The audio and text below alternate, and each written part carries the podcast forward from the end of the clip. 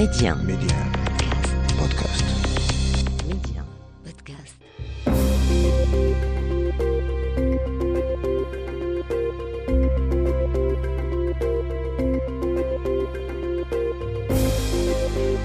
L'Afrique doit faire confiance à l'Afrique et le développement du continent passe avant tout par les Africains eux-mêmes. Voilà pourquoi je vous propose votre émission Coémergence, un rendez-vous qui vous aidera à mieux saisir les opportunités d'investissement et de business dans les économies africaines. Medi 1, Coémergence, Omar Baldé.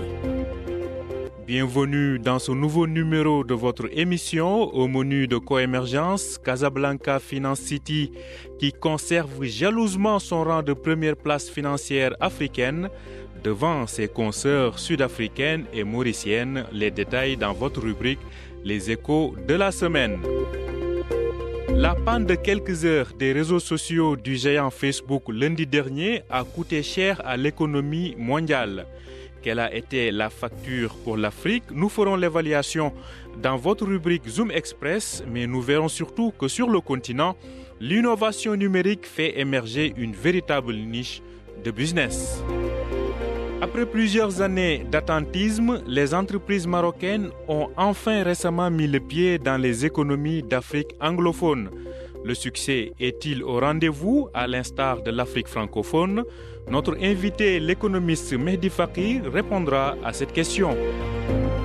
Enfin, notre destination éco nous mène cette fois en Éthiopie, la deuxième puissance démographique du continent, où le Premier ministre Abiy Ahmed entame un second mandat, un second mandat plein de défis sécuritaires, mais aussi économiques. Telles sont les grandes lignes de cette émission. Restez avec nous pour le développement. Les de la. Je vous le disais en titre, Casablanca Finance City conserve jalousement sa place de leader des places financières africaines. Elle vient de le prouver dans un nouveau classement du Global Financial Centers Index qui la place en tête devant ses consoeurs de Johannesburg et de Cape Town en Afrique du Sud. Celles-ci sont talonnées par l'île Maurice. CFC occupe ainsi la 53e position au niveau mondial et joue plus que jamais un rôle de hub des investissements à destination de l'Afrique subsaharienne. L'Afrique subsaharienne, restons-y, puisque la région devrait sortir de la récession de 2020 provoquée par la crise du Covid-19. Pour 2021, la Banque mondiale revoit ses prévisions à la hausse et table désormais sur une croissance de 3,3%. Mais pour Albert Zoufak, l'économiste en chef pour la région Afrique au sein de l'institution de Bretton Woods, ces performances sont à saluer mais demeurent insuffisantes. Je vous propose de l'écouter. Il est important de savoir que la reprise économique en Afrique subsaharienne demeure très fragile. Le rebond observé dans la région est plus faible que celui de l'économie mondiale. Il reste également plus faible par rapport aux économies émergentes. La reprise des grandes économies mondiales est facilitée par un certain nombre de facteurs qui les aident à accélérer le rythme. La croissance de 3,3% prévue pour l'Afrique est plus faible qu'ailleurs parce que l'impact du Covid est durement ressenti sur le continent notamment en Afrique de l'Est et australe. Et cela retarde la reprise économique et le retour des investissements sur notre continent. Terminons ces échos de la semaine avec le fonds Africa 50 qui vient de lancer un fonds d'accélération des investissements en infrastructure, un nouveau véhicule chargé de stimuler les investissements institutionnels et privés afin de faciliter la réalisation des objectifs de financement des infrastructures sur le continent. Zoom Express. On estime à environ 50 milliards de dollars les pertes financières provoquées par les secteurs de panne de Facebook, Instagram et WhatsApp. Ce bug du lundi dernier a presque paralysé le monde. Sur notre continent également, plusieurs activités ont été ralenties, sachant qu'ici aussi, les usagers préfèrent communiquer via les réseaux sociaux. Difficile tout de même d'avancer un montant chiffré de ces dommages financiers, mais écoutons les explications de Germain Brognon, associé chez Titan Conseil. expert sur les technologies de l'information et de la communication spécialisée sur l'Afrique. Tout d'abord, l'innovation euh, numérique est en pleine croissance euh, en Afrique. Donc, tout d'abord, euh, les, usages sont portés par la croissance en équipements d'accès, donc les, smartphones, qui sont de plus en plus accessibles. également, les accès Internet sont de plus en plus abordables, que ce soit pour les offres mobiles 3G, 4G, autant que pour les offres fibre optique FTTH, qui aujourd'hui ont une bien meilleure couverture à des tarifs beaucoup plus bas. Toutes ces raisons expliquent la forte hausse du taux de pénétration du haut et du très haut débit, d'autant plus renforcée par le Covid, donc ce qui a permis un meilleur accès aux usages, que ce soit des services e-gouv, donc pour accéder à des services de l'administration en ligne, ou des services privés, comme par exemple les services de e-commerce. Sur le continent, l'éthique et le numérique créent une nouvelle niche pour le business. On estime à près de 8% son poids dans les économies africaines, de l'agriculture au secteur financier, en passant par les petits commerces, on fait appel aux TIC et on innove au quotidien. N'est-ce pas, Germain Brognon? Alors oui, Oumar, donc malgré euh, l'omniprésence euh, des GAFAM, donc les, Africains créent énormément euh, d'outils numériques que ce soit des outils dans le cadre du e-gouv, donc portés par des politiques volontaristes euh, des, États, pour créer euh, des outils qui vont aider euh, les citoyens dans leur démarche quotidienne, par exemple pour demander un extrait d'acte de naissance, une demande de pièce d'identité ou, la déclaration et le paiement des impôts, mais également des outils dans le e-commerce comme aujourd'hui, euh, par exemple, euh, la livraison des repas, euh, les, achats de biens de consommation ou tout simplement la, commande d'un chauffeur privé. Donc, il s'appuie également donc, sur les GAFAM pour, pour créer ces outils. Donc, par exemple, aujourd'hui, un opérateur téléphonique propose d'obtenir sa facture tout simplement en envoyant un message via WhatsApp. Donc ces, GAFAM, aujourd'hui en tout cas, ils sont incontournables, mais euh, parce qu'ils s'appuient sur des infrastructures euh, très développées. Mais la, création également de nouveaux outils en Afrique passera par la localisation des contenus qui elle-même dépend de la création de data centers euh, sur les territoires de l'Afrique pour pouvoir localiser justement l'ensemble de ces contenus. Merci Germain Brognon. Je rappelle que vous êtes associé chez Titan Conseil et expert sur les technologies de l'information et de la communication spécialisée sur l'Afrique.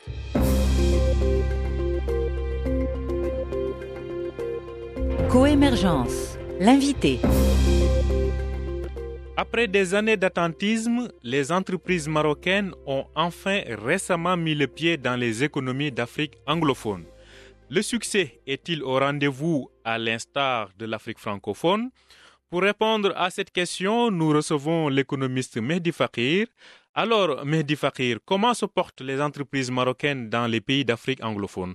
Il est clair que la présence euh, des entreprises marocaines dans les pays africains anglophones se fait de plus en plus sentir. Et ça, cela depuis pratiquement l'année 2007 qui a marqué une expansion, le début d'une expansion extraordinaire des entreprises marocaines euh, au niveau du continent africain. Euh, toutefois, pour des raisons d'ordre linguistique historique, cette euh, présence s'est limitée et se limite toujours à des entreprises d'une certaine taille, c'est-à-dire des grands groupes opérant dans des domaines stratégiques tels que les infrastructures, la banque ou encore l'industrie. Mais la présence des entreprises PME demeure relativement limitée au regard, euh, comme je l'ai expliqué à ce sujet d'ordre euh, linguistique, au fait également, et ça c'est le plus important, que la présence des entreprises marocaines dans les pays anglophones est relativement euh, récente, contrairement à la présence dans des pays francophones qui datent de plusieurs décennies. Quels sont les secteurs qui attirent aujourd'hui le plus les entreprises marocaines dans ces économies anglophones? Il est clair que les secteurs les plus euh, porteurs dans cette relation entre euh, les entreprises marocaines qui cherchent à s'implanter de plus en plus au niveau des pays anglophones en Afrique demeurent les euh, secteurs stratégiques. Nous parlons aujourd'hui principalement des secteurs de l'industrie et des infrastructures et dans une certaine mesure du secteur financier et bancaire. Euh, on témoigne euh, cette euh, relation extraordinaire de l'Office chérifien des phosphates qui s'implante de plus en plus sur plusieurs, au niveau de plusieurs pays africains, en l'occurrence le Grand Nigeria et tout récemment l'Éthiopie. Ceci dénote d'une volonté de faire promouvoir euh, la relation entre le Maroc et les pays euh, africains anglophones dans des secteurs stratégiques, euh, principalement dans, une, dans la perspective de le faire étendre à des secteurs qui pourraient intéresser les PME marocaines. Mehdi Fakir, selon vous, comment renforcer cette présence marocaine malgré le choc du Covid-19 Le choc du Covid étant conjoncturel et étant lié principalement à certains secteurs données. Nous parlons principalement des secteurs de, l'aviation civile, de, des loisirs, mais je pense que les secteurs stratégiques euh, ont continué à fonctionner certes pas avec les mêmes, euh, les mêmes, le même rythme, au regard des restrictions bien sûr en matière de déplacement, certes, mais également les, euh, je dirais, la suspension de certains grands euh, projets dans l'attente, bien sûr, de la dissipation, bien sûr, de cette crise qui est en train de se dissiper jour après jour et le monde est en train de reprendre un train de vie normal. Mais je pense aujourd'hui qu'il faut faire le bilan et qu'il est temps d'aller sur des euh, partenariats euh, longue durée, moyen et longue durée, euh, avec des logiques bien sûr win-win pour bien sûr maintenir et soutenir et garantir la durabilité de cette relation. Je pense principalement à l'implantation des entreprises en, Afrique, c'est-à-dire de ne pas uniquement avoir une, une relation économique conventionnelle, c'est de créer euh, des sociétés euh, marocaines ou des filiales de groupes marocains de droit local pour garantir bien sûr cette durabilité, cette soutenabilité de développement. Après le Nigeria, pensez-vous que les entreprises marocaines peuvent vraiment réussir à se positionner dans une économie comme l'Afrique du Sud L'Afrique du Sud, c'est un sujet un peu particulier parce que euh, il n'y a pas uniquement un aspect purement économique, mais il y a également un aspect géopolitique. Toutefois, il y a lieu de rappeler que la relation économique euh, avec l'Afrique du Sud est une relation exceptionnelle et d'une certaine taille. Et c'est ça, c'est malheureusement le paradoxe. Certes, sur le plan géopolitique, il y a des divergences de taille, notamment en ce qui concerne l'intégrité territoriale du royaume, qui, euh, d'une façon relativement euh, étonnante, vraiment l'attitude de l'Afrique du Sud s'y oppose. Toutefois, il y a eu vraiment des euh, opérations euh, qui dénotent de cet appétit et de cette complémentarité extraordinaire entre l'économie marocaine et l'économie sud-africaine. Euh, je parle principalement de la présence du groupe Kerzner au niveau du Maroc à travers le projet Mazagon. Je parle également du Grand Deal qui a lié le groupe Saint-Lam et le groupe Saham pour l'acquisition de Saham Assurance je pense qu'il y a de l'appétit, qu'il y a une, une marge très extraordinaire pour euh, développer les relations entre les deux pays et que le Maroc a la légitimité d'aller s'implanter en Afrique du Sud. Et euh, indéniablement, euh, la complémentarité entre les deux économies est importante. Il y a lieu de, bien sûr, de surpasser les divergences d'ordre géopolitique qui persistent et là, euh, vraiment, c'est euh, vraiment tout, euh, l'appel et tout ce qui est espéré de la part de l'Afrique du Sud qui se doit d'être indulgent et de regarder l'avenir d'une façon pragmatique pour ne pas perdre un grand partenaire qui est le Maroc. Merci à vous, Mehdi Fakir, pour tous ces éclairages. Je rappelle que vous êtes économiste et vous étiez donc avec nous depuis Casablanca.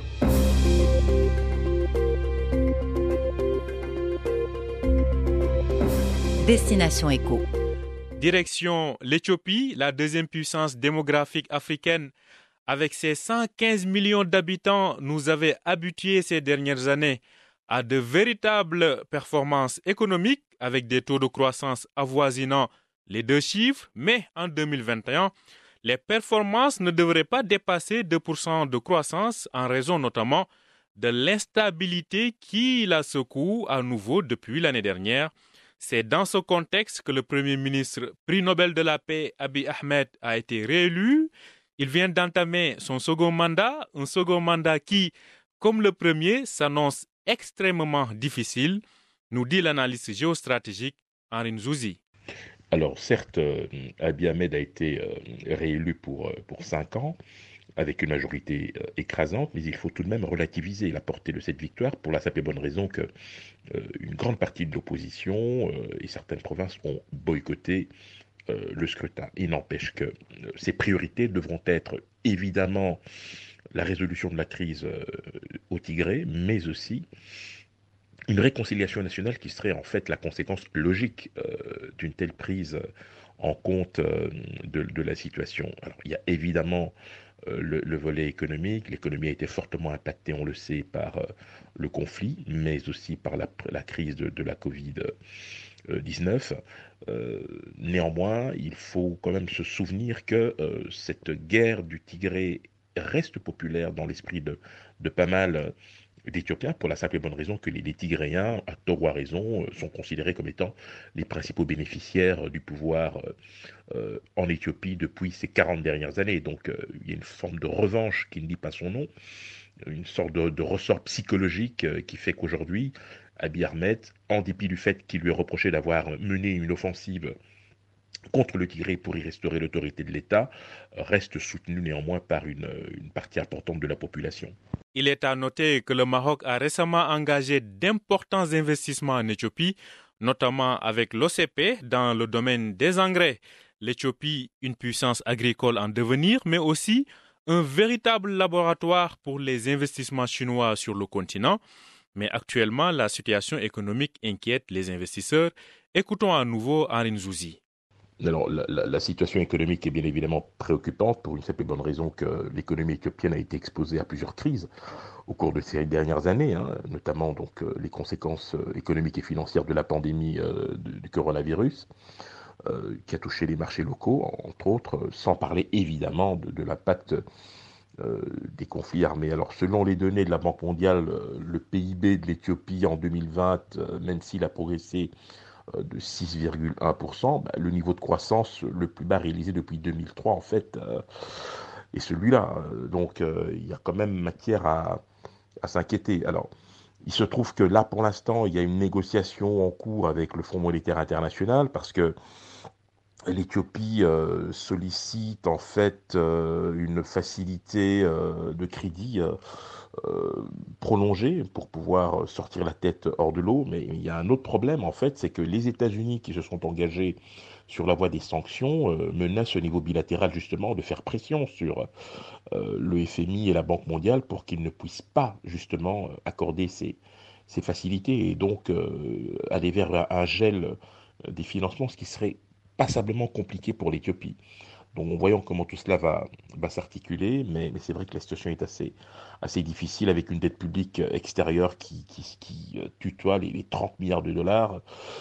Il y, a, il y, a, beaucoup de boulot et à mon avis, euh, il va falloir trouver des marges de manœuvre budgétaires euh, ailleurs, ce qui ne sera pas forcément aisé pour Abiy Ahmed. Merci Arin Zouzi. Je rappelle que vous êtes analyste géostratégique. Voilà, nous arrivons à la fin de cette émission. Merci de l'avoir suivi. Je rappelle que vous pouvez suivre Coémergence sur Medium Podcast ou sur vos plateformes podcast habituelles.